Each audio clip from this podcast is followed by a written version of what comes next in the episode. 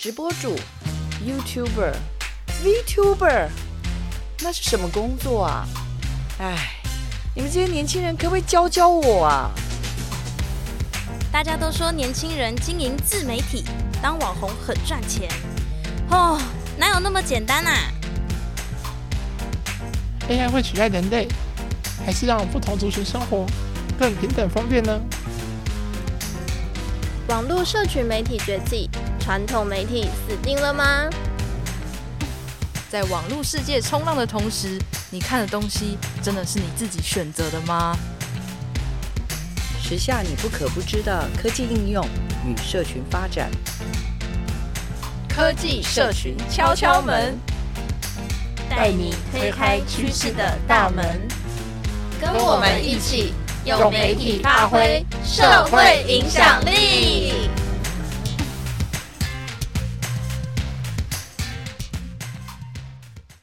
Hello，各位听众朋友们，大家好，欢迎来到每周六上午十点的科技社群敲敲门。我是主持人信如，我是主持人博谦。科技社群敲敲门是一个以你不可不知的科技社群新知为主题，带领大家轻松认识网络科技与社群媒体潮流的节目。在今年二零二四年，更是与新媒体青年志工团队伙伴注意合作。在你不可不知的科技社群新知后面追加了“用按赞创造你的社会影响力”这个 slogan，期待和各位听众朋友一起透过媒体的力量发挥影响力，为更好的事发声。也让大家在节目开始前不要忘记追踪我们的 Facebook 粉丝专业科技社群敲敲门，还有我们的 IG Knock Knock Radio。K N O C K K N O C K 底线 R A D I O 都小小。好，那我也先来预告一下，我们今天呢要来敲门的来宾是一位来自云林的非常厉害的伙伴。这位伙伴呢，其实跟我们是在去年伙伴注意举办了一个营队，叫做“真爱放送中”，这是一个为身障者举办的 Podcast 创作营队。我们是在这个营队当中认识的。那其实他非常的特别，就是他本身也是算脑性麻痹患者嘛，但是他当时担任是我们的队服角色。对，那他除了在做 podcast 之外啊，他其实还要做非常多很厉害的事情，像是拍片啊，然后参加远距的学伴等等的。对，但我现在不可以分享太多。那待会呢，在进入我们正式访问之前，相信大家都很期待。但是我们要稍等一下，因为我们要先进入今天的小单元——网友你来共。凤梨披萨绝对不是邪教，不要在火锅里放芋头，拜托拜托。香菜我的爱，请加好加满。不管是在科技还是社群，让我们一起突破同温层的界限，听到世界多元的观点。声音白白种，网友你来共。本集节目的来宾王玉琪，有着非常多元的人生体验。非媒体出身，却跑去拍片，参加非营利组织，挑战英语演讲。这次我们访问了几位二十几岁的青年，他们有人出国追星，有人宣导月经议题，也有人不畏风雨，还是骑车上山。听众朋友，你也有这么有趣的故事吗？有一次，我跟朋友要去薰衣草森林，但我们那一天是第一次骑车上山。就没想到我们途中雨突然下超大，大到我们整个满脸都是水的那一种大。但我们最后还是决定要冲上山，因为我们觉得人生就该如此疯狂一次。觉得应该是在推广月经议相关议题的方面做的努力。工作之后还是有在做了一阵子推广月经议题协会的义工。在募款的过程跟当义工的过程都觉得蛮有意义的。我可能不会爱你这部剧有去到新加坡，然后又刚好在摩天轮上谈了一个话题，叫做呃，如果明天世界末日，你会想做什么事情？那那时候的女主角她的回答是她想要在海滩上裸泳，满足吧，就是觉得哇，终于有种远距离追星的感觉。在多方体验的过程里。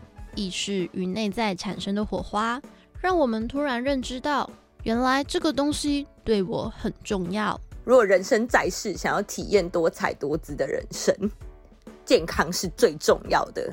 因为如果你没有了健康，就什么都没有了。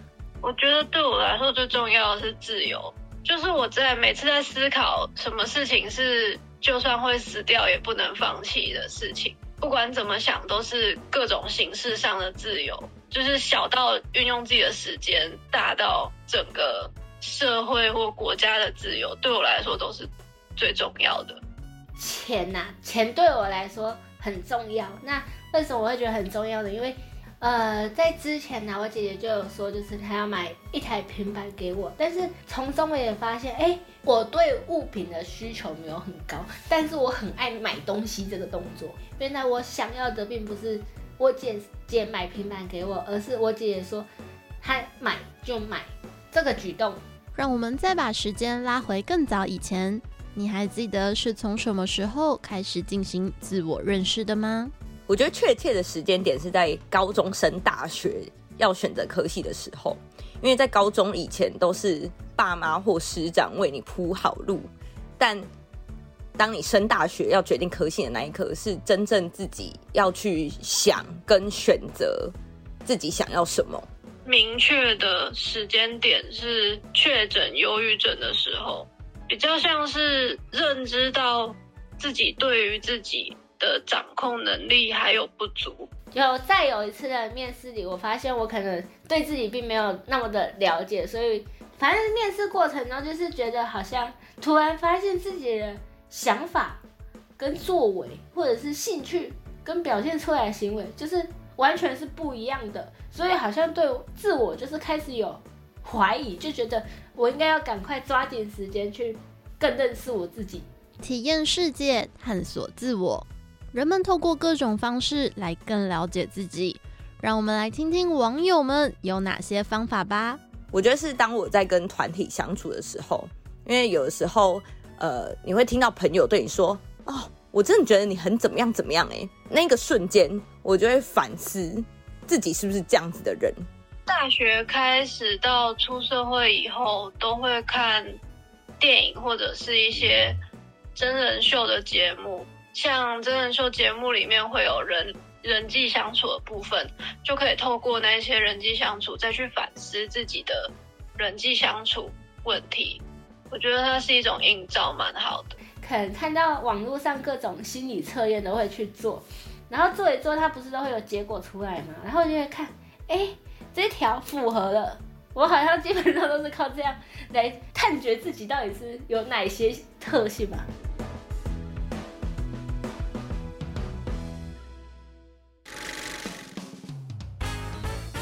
网络平台好几种，YouTube、TikTok、Instagram、Podcast，哦，到底该怎么经营啊？科技知识每天都在变，好想用用看 AI 的最新功能哦。但是这样到底会不会触发？嗯，别烦恼了，就让专家来告诉你们。专家来敲门。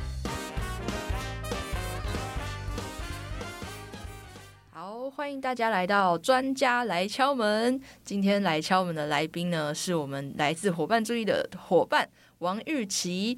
那让我们来欢迎玉琪，先自我介绍一下。耶！好，Hello，大家好，我是玉琪。然后我是刚从云林回来不久，然后其实就是现在坐在台北的玉琪。然后我平常兴趣是喜欢看就是戏剧表演，这样。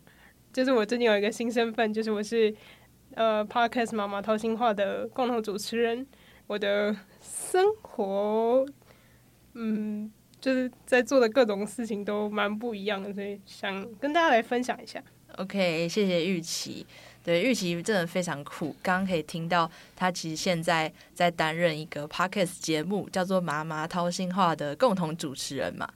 是对。那其实今天想要邀请玉琪来啊，也是源自于去年。二零二三的年底，对，那个时候我在你的脸书上面看到一篇贴文，对，因为我们从那个营队当中认识嘛，就加脸书好友，然后那时候就看到玉琪分享了二零二三的一个算是回忆录嘛，对，那就是呃，看到你的 FB 贴文，就发现说，其实你不只是自己经营了自己的 Podcast 频道，像是你刚刚分享，你可能找到了新的工作啊，然后还有你去拍片，拍片好像二零二二的事情嘛，是、嗯、拍片，然后还有你有参加另外一个非利组织，应该是做做电商的无爱玩家，对不对，然后还有报名像远距远距的学伴。好像在我们的那个志工伙伴交流社团看到你在报名志工，那就发现你做了非常多跟媒体有关的事情，所以就觉得一定要邀请你来分享一下这些故事。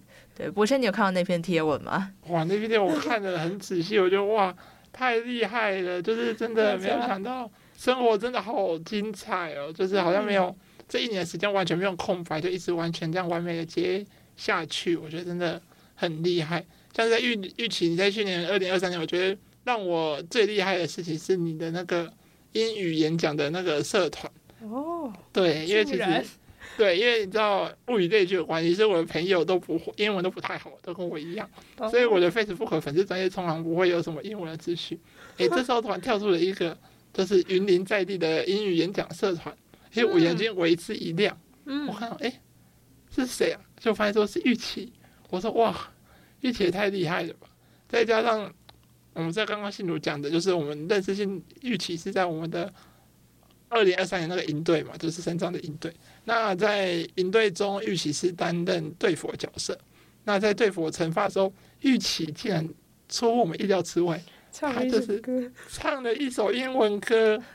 哇，我觉得应该等一下要放一下这个片段。对对对，我觉得哇，真的很厉害，不可以，很厉害，很厉害，真的。那我想问一下，就是玉行，你就是你可以说说看，就是这些经历是怎么样吗？或是怎么发生这些经历的？呃，我想，因为我刚刚有提到说，就是我跟伙伴注意的认识是在去年，就是伙伴注意在八月底的时候办一个 podcast 的营队。那其实我会看到这个活动，是因为我原本就在算是在一个障碍青年的群。在群组里面，然后我刚好看到，就是也是活动的筹办人小细他 po 这个活动，然后因为其实我看到那个时候，就是我已经待在云林蛮长一段时间，然后有很长一段时间都没有外出，因为疫情的关系，然后跟自己一些身体状况关系，所以虽然我之前有一些志工经历，但是我在看到那个的当下，我其实是犹豫，因为其实已经很久没有成为志工这个角色，但 是我觉得。就是那个营队吸引我的点是，它结合了 podcast 跟身障议题。那我本身对自由现身的这种，我们说媒体呈现形式很有兴趣嘛。然后所以我觉得我会想当队辅的私心是，就是可以偷偷上到一点课吗？就算是小小的私心这样子。其实我会蛮好奇，就是想要问玉琪，因为你应该不是本科媒体出身的嘛。对对，但是其实发现你接触很多跟媒体相关的可能创作，也许是你的个人兴趣也好。那为什么你会想要开始接触到媒体创作呢？其实应该算跟我家人有一点点关系，因为我们就是我爷爷是摄影师，然后我爸妈他们在做的产业是跟就是算是电视转播跟器材有关的的公司嘛，所以他们就会接触到蛮多跟。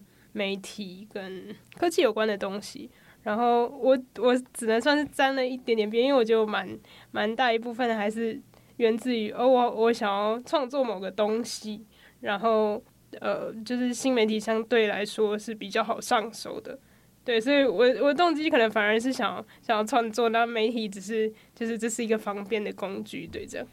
哦，原来是因为出自媒体世家，哇，对，太太棒了！哎、欸，我我我也算是半个哦，对，因为我爸爸也是那个电视节目的剪辑师，我算是半个半个媒体世家。哇，就我而已吗？我没有任何媒体的。不会不会，你现在已经是一个声音剪辑师了。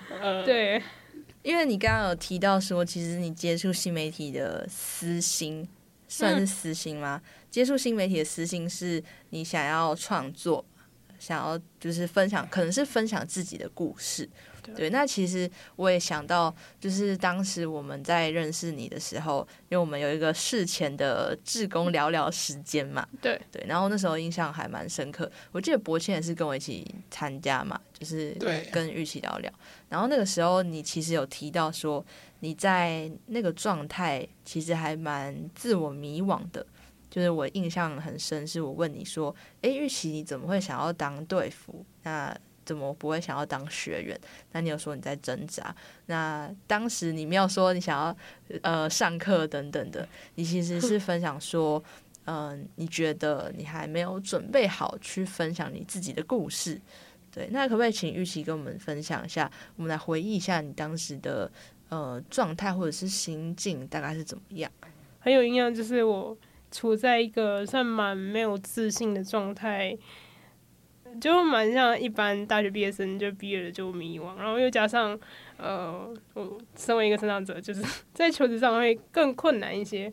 那又又加上前几年有疫情的关系，就是多种因素加起来，然后导致我还是留在中南部。但是因为我本身有算是自己没有交通工具，所以会有一种好像困在一个地方，然后没有太多可以去。发挥的弹性嘛，不太知道自己能够做到什么，然后我会觉得这个状态下好像我没有什么东西可以去分享，但是我又觉得这个营队好酷，我竟然可以在就是想要分享自己的故事上，我觉得很犹豫，我想说，呃，就感觉我是一个困住的状态，可以分享什么呢？但是我又对这个营队很有兴趣，这样大家应该都是同届的嘛，所以我们其实应该也蛮能体会，就是刚毕业的时候可能会有一些迷惘时期。对，因为像呃，我觉得我们这一届真的还蛮可惜的，就是因为疫情其实剥夺掉我们很多应该会有的大学回忆，比如说毕业典礼的时候，大家都是。对，限制人数，然后没办法参加毕业典礼，然后线上啊、嗯、等等。我那届是全部全部线上，好像有一点点人到学校，就比较优秀的同学可以去。没有，我有得奖，我没办法去哦。对啊，对，就是即便是因为那时候我其实还蛮开心，因为大学最后有个奖可以领嘛。然后原本是你可以上台，然后去拿那个奖，但因为那时候疫情太严重了，所以我们就是。得奖的同学的照片一张张这样子轮播在那个影片，很像是我们出了什么意外。对，追思会，大型追思会现场。对，大型追思会。对，所以其实我们应该就是都蛮能体会，说刚毕业，然后又碰到疫情的这种呃，很很迷失方向，然后不知道自己可以做什么的一个状态。对，不过现在你当时有迷惘的时期吗？其实没有，我没有迷惘，因为那时候就是被教授 骗去，就是他，就因为那时候我们，因为我是读世新大学，嗯然后因为世新大学私立学校，他们的硕士本来就招生比较困难一点，很努力招生，对，很努力招生，因为大家都想去国立大学读硕士，嗯，对，那那时候教授讲说，哎，你们是不是还没找到工作啊？没关系哦，可以先报个硕士班，报了再休学去找工作就好了。所以那时候我们就是几个比较成绩比较前面的同学。都是被教授私底下找去报硕士班，对，所以那时候其实迷惘嘛，其实是小溪。我觉得那时候小溪就是我们另外的伙伴小溪，他跟我分享蛮多他很迷惘的生活，因为他自己其实原本没有要读硕士，他是就是想跟一般大学生一样，就是大学毕业然后就去职场工作，但他那时候就是去救服员开案啊，然后去找工作，其实是遇到蛮多的挫折。他那时候还就是。非常提倡安乐死，然后那时候我觉得，哦，为什么你要提倡安乐死？就他有写一封很长一封信给他自己的父母。嗯、对，你说他当时就写了。对，他那时候就是很迷茫，的时候他就写一封信给他的父母，因为他一一般的传统家庭是没办法接受安乐死嘛，就是你看一般来讲说我安乐死，一般人觉得不可能嘛，因为很多父母觉得说安乐死跟自杀到底有什么差别？没有差别，所以他那时候就写一封信，他说他要给他自己三年的时间去。挑战去找工作，还有去找到生活意义。那如果这三年期间他没有找到任何生活意义或者是任何东西的话，他希望他的父母能够支持他去瑞士进行安乐死。嗯，对。啊，哇，这封信他不止传给他父母，他还投诉到媒体上面，然后被某一间电视公司看到，还去采访他。哦，我知道他有被拍一个纪录片。对，就是那那时候刚好是富达人，就是他们学学三乐死，然后台湾在那时候在推广，就是刚好有一个热潮在推广安乐死的事情，然后就刚好小溪就 po 了这一篇文章，然后刚好被苹果也转载，然后就被进电视找到去拍摄。嗯，所以我相信在那个时期，不论是不是生长者，应该都是很迷惘的一个状态。哎，玉琪，你当时嗯，会算是参加我们这个 Podcast 营队，是你的一个转折点吗？还是说，其实当时你已经呃有做出其他的尝试啊，等等的？嗯、呃，其实，在营队之前，我先做了一个尝试，就是因为我那时候还是。就是因为家里的一些状况，我还是待在云林的状态。因为一边也是在准备考试，就是算是嗯，就是一般 身障者的家长对小朋友的期待就是希望去考公务员。那我也就是我们，其实我们身障者之间都会有一种，哦，我们大学毕业就有一种认命的认知，就是我们多多少少还是要去考试，以示负责这样。但是就是其实，应该我算是在备考状态有。两年多时间，然后算是有点丧失信心嘛，所以我那时候就大概在二零二二年的时候，就想说不知道可不可以去学一些什么新的东西，让我对自己算是提升一点自己的自信心嘛。所以我有先在云林那边有参加一个课程，也是拍纪录片的课，然后它是跟社区发展结合，就是拍跟社区有关的主题。但是因为我那时候。虽然行动上面限制，是我先从呃我自己从台北回去云林读书的这个感受，先以这个为主题拍起，然后顺便带到就是我回云林之后的一些交通上的困境，然后跟我在和我家人沟通的这个过程，这样。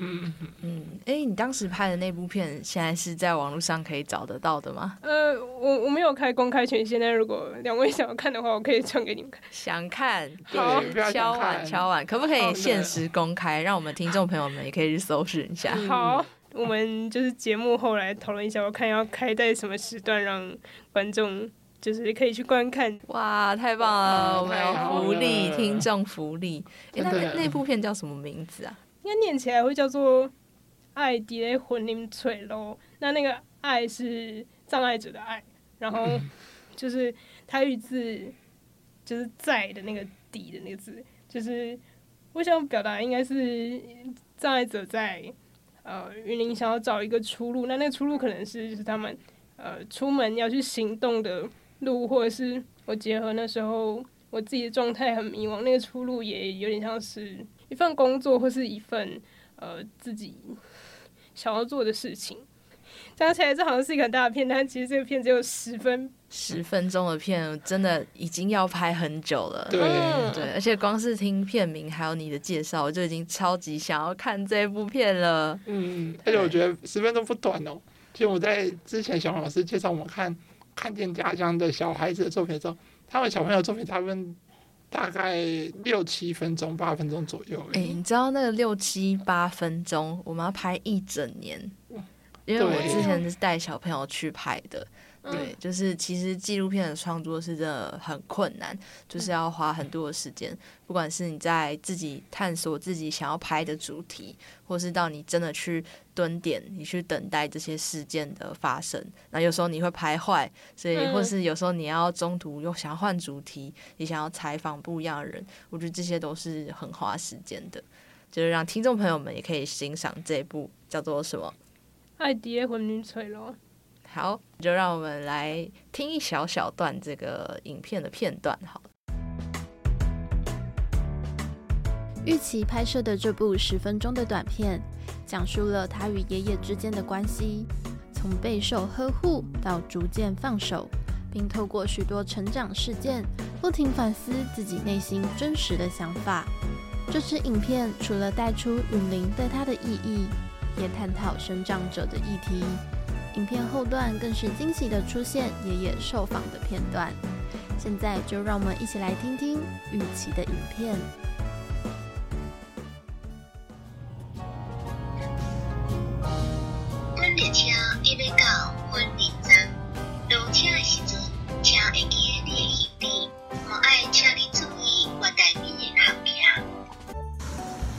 小时候对于林的印象是寒暑假要被半哄半骗带回来的地方，在高铁还没开通的从前，来回七个小时的车程，就像一门赔本生意。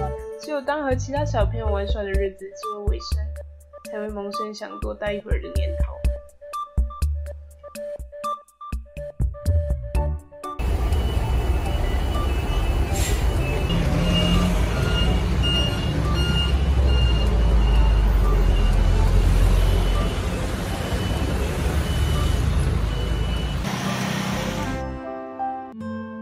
家门前作为两线道的交汇点，车辆往来频繁，交通事故频传，也成为爷爷巨大的担忧。习惯总是呵护孙子的他，开始描摹家门前大路如虎口的种种。温暖舒适的家，同时成了坚固的堡垒，筑起与外界连接的墙，难以酝酿发生突破和信任感的契机。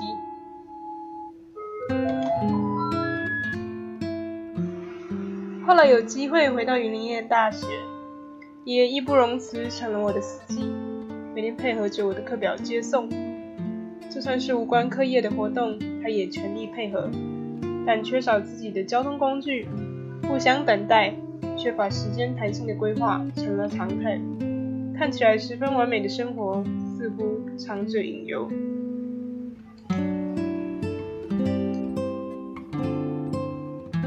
大四下学期，接获爱无爱协会理事长的访谈邀约，让我开始想象未来生活的模样。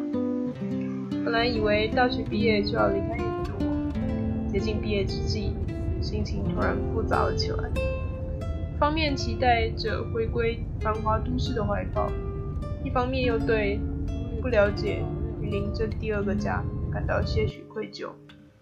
我开始思考。有什么能更了解这个地方的方法？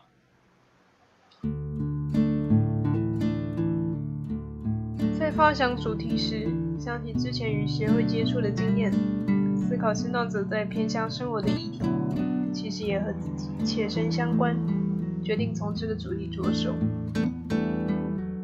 原本抱着第三者记录协会活动的心态参与互动，听到许多雷同中带有特色的生活经历。他们想要活下去的渴望，成为他们努力为生活困境想办法的动力。有的开朗，有的温暖，有的无助，有的无奈，悲喜交织之间，富含对生活的弹性与智慧。你不行，你不可以，你没有办法。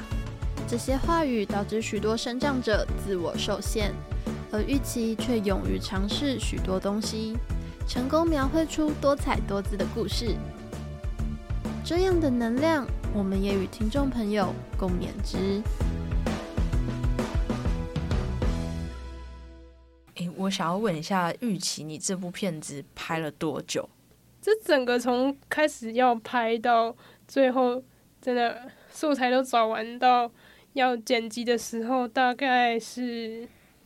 应该有三个月的时间，但是其实你说我真正出现在我可以收集素材的场地，可能就是一个礼拜一个早上这样子，还有加上后面的剪辑，其实我是第一次做剪辑这件事情，所以整个时间就拉得很长，这样子。我想问一下，就是因为玉玺你要提到就是你爷爷的，就是我看到你脸书上也蛮多贴文都有提到你爷爷，就是那种啊很严厉，但是因为。他就是在协助你拍摄的时候，其实让你蛮感动的。嗯，那能不能跟我分享看看，就是你爷爷、你你和你爷爷这一段小小的故事吗？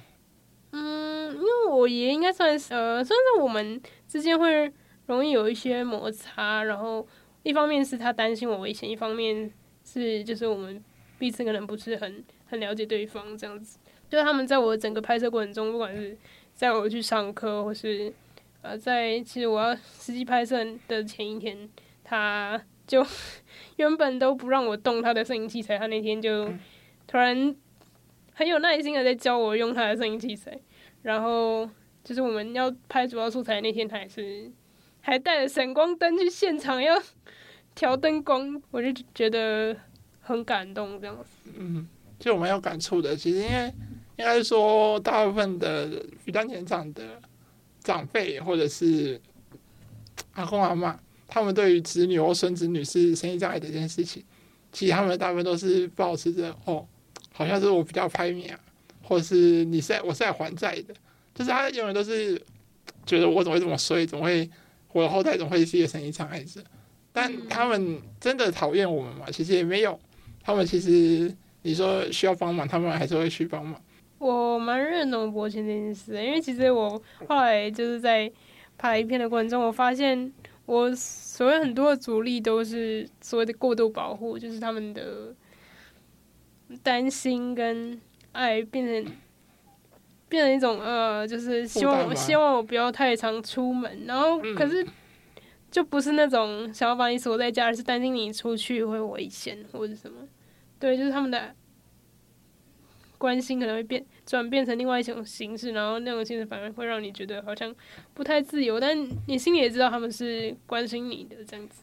你们拍完这个影片之后，有在哪里公开播放，或者是有没有给你的家人们看？有，我我都有给我家人看。那我们那时候还还有一个比较，哎、哎，也不能说真的，就是我们有专专门那个系列课程有成果展，然后那时候野阿妈是有。到现场的，但是因为我爷爷妈也是那种，呃，就是要很多人跟他讲说，哦，你说你这个拍的架构很好啊，脚本写的很好，然后他们才会说，哎，刚刚好像有人说你脚本写的还不错吗？然后我说，哦，对啊，然后说，可是，对啊，可是你拍照也还是没有爷爷的专业，这样，对对，他们害羞的称赞你啦，对啊。嗯对，因为我会很好奇说，因为你拍片的主题其实算是围绕在自己，然后自己的周遭家人身上嘛。那在完成这部片之后，嗯、他们看到了这部作品，你觉得有没有什么样的？也许你观察到他们的改变啊，像是从以前很非常的想要保护你，然后到现在是不是有更放手一点？相信你可以做得到，或者是有什么样的转变？嗯，我觉得有诶、但是可能非常的细微，就有点像，因为其实我最近算是刚找到新工作。那其实我会找到新工作，一方面是家里就是家人有一些状况，所以他们忙着在处理那个状况，比较没有时间照顾我。但是我最近也发现，就是因为其实我最近要去上班那个地方，交通有点。道路还有可以改善的空间，然后，但是我觉得以如果以前他们的话，他们可能会希望我去找别的工作，或是会是一个哎、可不可以取消这件事？但他们现在去过我上班的地方之后，他们反应是哎、我觉得那里好像有点暗，那帮你买个那种 什么亮亮的灯，让你背在包包上，好不好？可能以前是会想要去，就是帮你删除这个选项，但他现在可能是想说哦。好啊，你做这个选择，那我在你这个选择上看能够怎么去协助你。那基本上我还是尊重你决定这样子。哦，越来越支持跟相信你的感觉。对，嗯，那玉琪，你觉得在经历了这些拍片啊，然后做 Podcast 营队啊之后，你觉得你自己有没有什么样的转变，或者是？嗯，因为其实你刚刚提到，你从很迷惘、比较没有自信的这个时期，然后到你开始去做了各式各样的尝试，跟到去年年底的时候，你其实开启了你们的 Podcast 的新节目嘛，叫做《妈妈掏心话》。那这个在我我看来也是觉得说。嗯，其实你已经有了一些新的方向，然后有了新的想要跟大家传达的事情。那你可不可以跟我们分享一下，在这个过程你是有什么样的心路历程的转变？哦，我这边想要提一下，就是伙伴注意的那个 podcast 营队。一方面我，我觉得就是这个这个营队有成功办起来，然后圆满落幕这件事情，有让我惊艳到。一方面想说，哎，原来。原来这可以是一个管道，原来创作可以被这样子呈现。就是除了我之前拍这部片之外，还有 podcast 这样的管道，那我就会开始很好奇说，嗯，如果我们想要做一个有点像是身障者倡议的节目，那怎么样可以更更靠近观众的生活，然后不会让人家觉得说，哎，好像。讨论身障议题就是一个很 很严肃的事情，所以我们也在就是我们妈妈掏心话这个节目里面算是加入了蛮多不同的面向，就是想要让观众知道说，呃，我们除了作为一个身障者，其实我们生活中还有很多其他的部分。其实我们也跟一般人一样，但是比较特别的是，这个节目是由就是三个脑性麻痹的患者来主持这样子。我们第一集的主题会希望是主要在介绍各个不同的障别，然后就是让大家可以用比较简单轻松的方式去认识障碍者这样子。嗯，哇，听得我都好想听这个节目哦。我们是在先让听众们跟我们一起听一小段呢。子曰：“三人行，必有我师焉。三人行，必疯狂。妈妈掏心话。”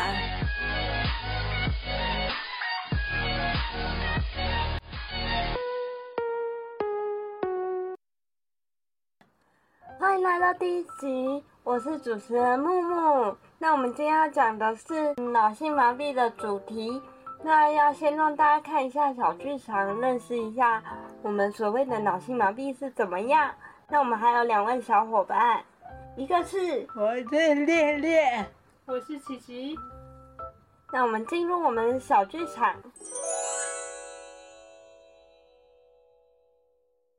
这里是生命管理局研发部。人类预期五个月的时候。小精灵们会收到管理中心的任务指派，观察生命发展情况，并在最后两个月时完成能力分配。哎，小七，小七，我跟你说，中心说。编号是九七五零，终于可以出生去人类世界了，但我们需要协助他配置能力。我就说吧，中心居然也受不了他了，我终于不用看到他一脸哀怨在我旁边飘来飘去了。你的意思是说他很像深宫怨妇吗？哎，蛮贴切的。对，你该不会是又偷看了人类的电视剧了吧？你怎么也好意思说我啊？你应该也看了不少啊。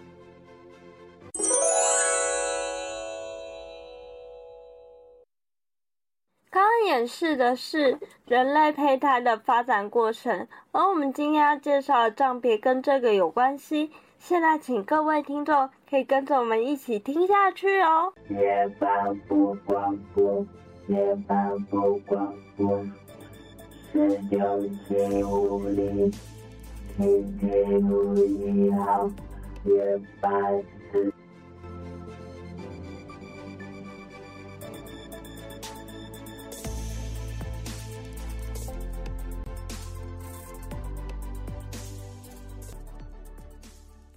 刚刚听完了是玉琪跟两位另外两位伙伴一起制作的 Podcast 节目，叫做《妈妈掏心话》。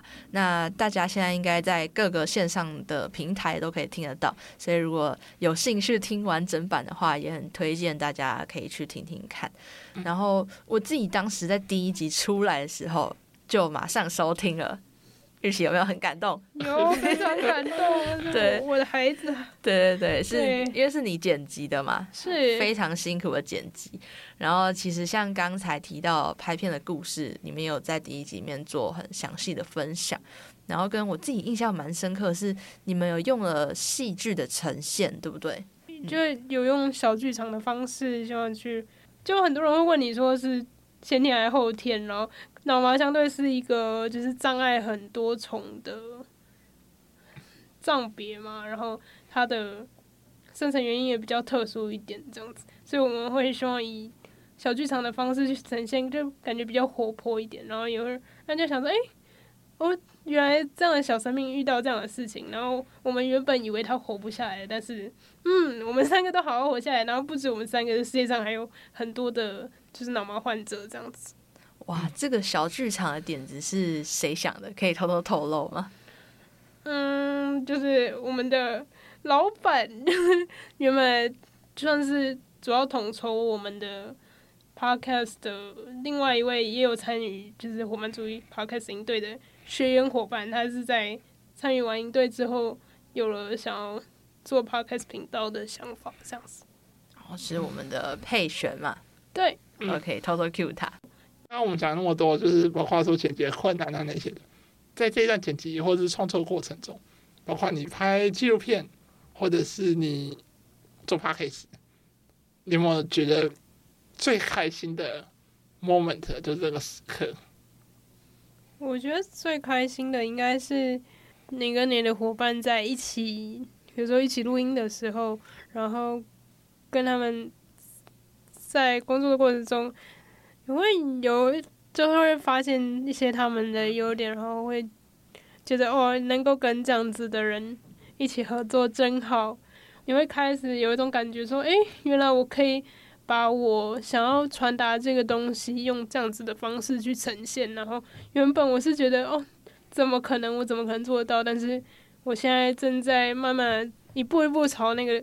我想要的那个终点前进，那我觉得这过程是蛮有成就感。虽然可能你 一方面就是一边觉得哦眼睛好酸啊，但是就觉得哎好像它快完成了，这这件事情会给你蛮大的动力跟成就感。我觉得，其实我自己在创作过程中，我也是觉得。